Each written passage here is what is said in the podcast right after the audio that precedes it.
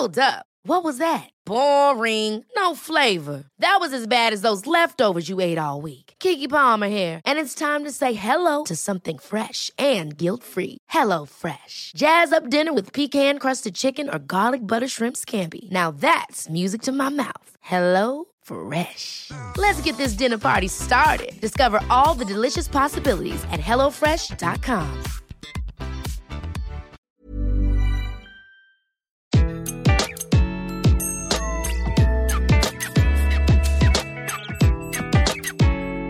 Bonjour, je suis Gaël Châtelain-Berry, bienvenue sur mon podcast Happy Work, le podcast qui vous envoie des ondes positives pour aller travailler. Cette semaine, j'ai décidé de vous parler d'optimisme. Oui, je sais, en cette période, on n'a pas trop la patate, et pourtant. Et oui, ça y est, ça fait quelques semaines maintenant que les pays européens et les pays dans le monde déconfinent petit à petit. Quelle transformation de notre monde en deux mois de nouvelles habitudes, de nouveaux comportements, de nouveaux mots que nous n'aurions jamais imaginé dire aussi souvent. Je n'en donne que quelques-uns. Masque, confinement, déconfinement, corona, Covid-19 et j'en passe beaucoup. Au moment où j'enregistre cet épisode de Happy Work, la pandémie aura fait 28 460 morts en France, 9 334 en Belgique, 1913 en Suisse, 110 au Luxembourg. Aux États-Unis, où la pandémie est loin d'avoir commencé son recul, nous en sommes à 98 223 décès. Et ce chiffre continue sa forte croissance du fait de l'absence d'une stratégie globale de sortie de crise. Ouais, bon, ok, pas beaucoup de raisons d'être optimiste, vous me direz. Et pourtant, nous n'aurons d'autre choix que de l'être si nous voulons repartir sur de bonnes bases.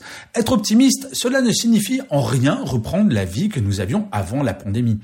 Être optimiste, c'est avoir la conviction que nous allons savoir recréer une vie qui intégrera la présence de ce virus.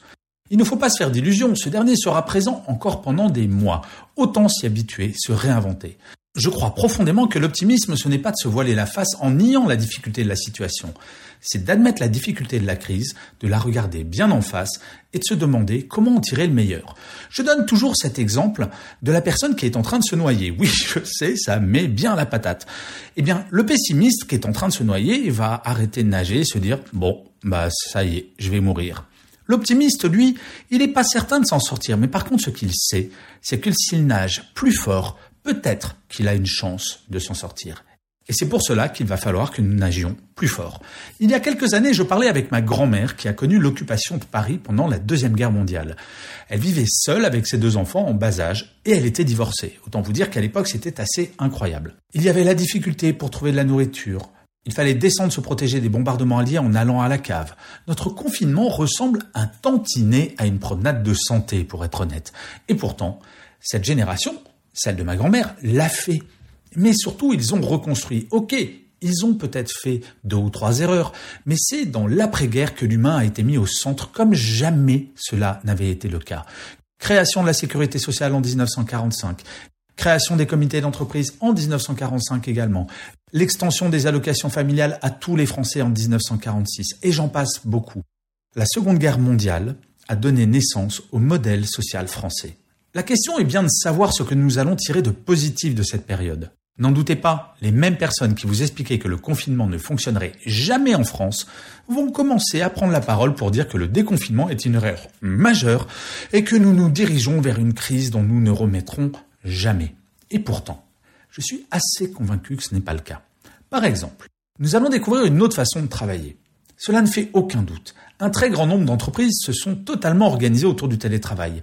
Mais pas celui à marche forcée que nous avons connu pendant deux mois. Non, le télétravail intelligent, choisi, qui fait qu'une personne n'est présente sur son lieu de travail que si elle est indispensable, que si elle a besoin de rencontrer d'autres personnes pour une réunion. Bien sûr, au début, l'adaptation prendra du temps, et la peur de prendre les transports en commun fera que l'on hésitera à faire du présentiel de temps à autre. Mais cela disparaîtra petit à petit. Petit à petit, nous allons apprendre à vivre avec ce virus. Nous allons collectivement apprendre à faire du présentiel de temps à autre, sans pour autant nous mettre en danger. Faire une réunion en présentiel avec son équipe n'est pas la plus grande des priorités, mais d'un point de vue psychologique pour son équipe, il est fondamental de s'y préparer il faut débriefer de cette période. Ensuite, je crois que nous allons créer une nouvelle économie. Cette crise aura créé de nouveaux métiers, de nouvelles activités et accéléré d'autres. C'est par exemple le cas de cette start-up N-Concept, installée à Pau, qui a lancé le crochet Yanouk. Qui permet d'accrocher les poignées de porte ou les loquets, appuyer sur des boutons d'ascenseur, les sonnettes, les interrupteurs, les touches de terminaux bancaires, attraper des robinets sans avoir à les toucher. Quelques semaines après son lancement, ce sont plusieurs milliers d'exemplaires qui se sont vendus, dont à la Croix-Rouge, mais également des particuliers et des entreprises. Dans les grandes villes, s'il y a une chose que nous avons appréciée pendant le confinement, c'est la quasi-disparition de la pollution sonore. Nul doute que ce fait, ajouté à la peur de prendre les transports en commun, va bénéficier au business des scooters électriques, par exemple.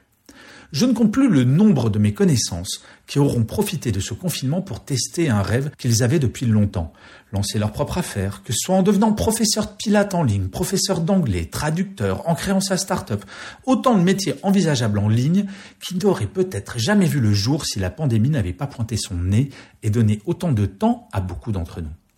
Paradoxalement, pour beaucoup, ce confinement a donné une liberté nouvelle. Le troisième point, ça va être la résilience économique. Enfin, cette crise aura permis à certains d'entre nous de nous réinventer. Vous vous en doutez, le métier de conférencier avec 500 spectateurs, ce n'est pas vraiment à la mode. Et quand cette activité représente 90% de vos revenus, cela a de quoi faire un petit peu peur. Mais grâce à la pandémie, j'ai découvert le plaisir de faire des conférences en ligne, des webinaires ou des formations en ligne. Alors certes, pendant le confinement, j'en faisais une partie gratuitement. Je dois désormais passer en modèle payant. Mais je n'ai aucun doute sur le fait que toutes et tous nous ferons évoluer nos habitudes, que ce soit par solidarité ou par obligation. Bon, ok, à 3,50€ la séance, je ne sais pas ce que vous en pensez, mais cela semble tout à fait raisonnable. Bref, je pense que nous avons toutes et tous connu des moments avec le moral dans les chaussettes pendant cette période.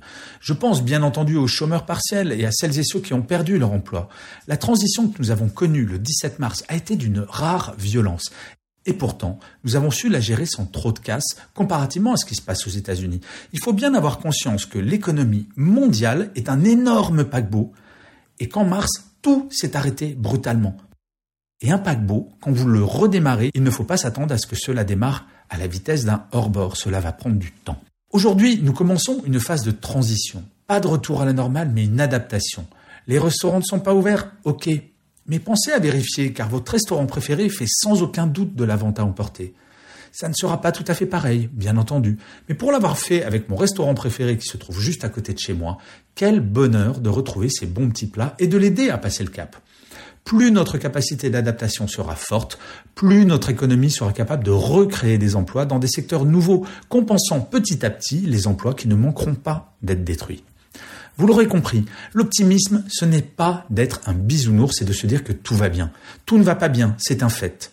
Par contre, être optimiste, c'est d'avoir la conviction profonde qu'il n'y a aucun doute possible sur le fait que si nous toutes et tous y mettons du nôtre, non seulement le corona ne nous pourrira plus la vie, mais nous allons créer un nouveau modèle de société dont nous ne pourrons plus nous passer quand ce virus sera définitivement vaincu. Et ça, je vais être franc avec vous, je n'ai aucun doute sur le fait que nous, les Français, que l'on pense souvent indisciplinés et râleurs, nous allons y arriver.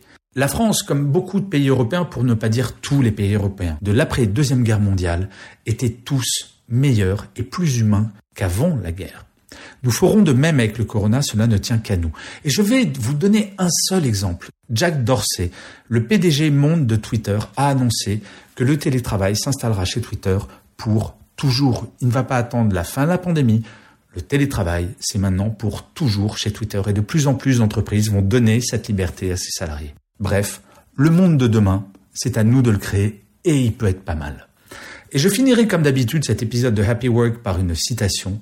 Cette semaine, j'ai choisi une phrase de Antonio Gramsci qui disait Le pessimisme de la connaissance n'empêche pas l'optimisme de la volonté. Je vous remercie mille fois d'avoir écouté cet épisode de Happy Work.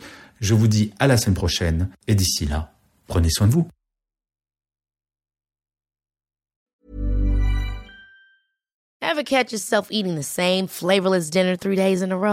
Dreaming of something better? Well, HelloFresh is your guilt-free dream come true, baby. It's me, Kiki Palmer.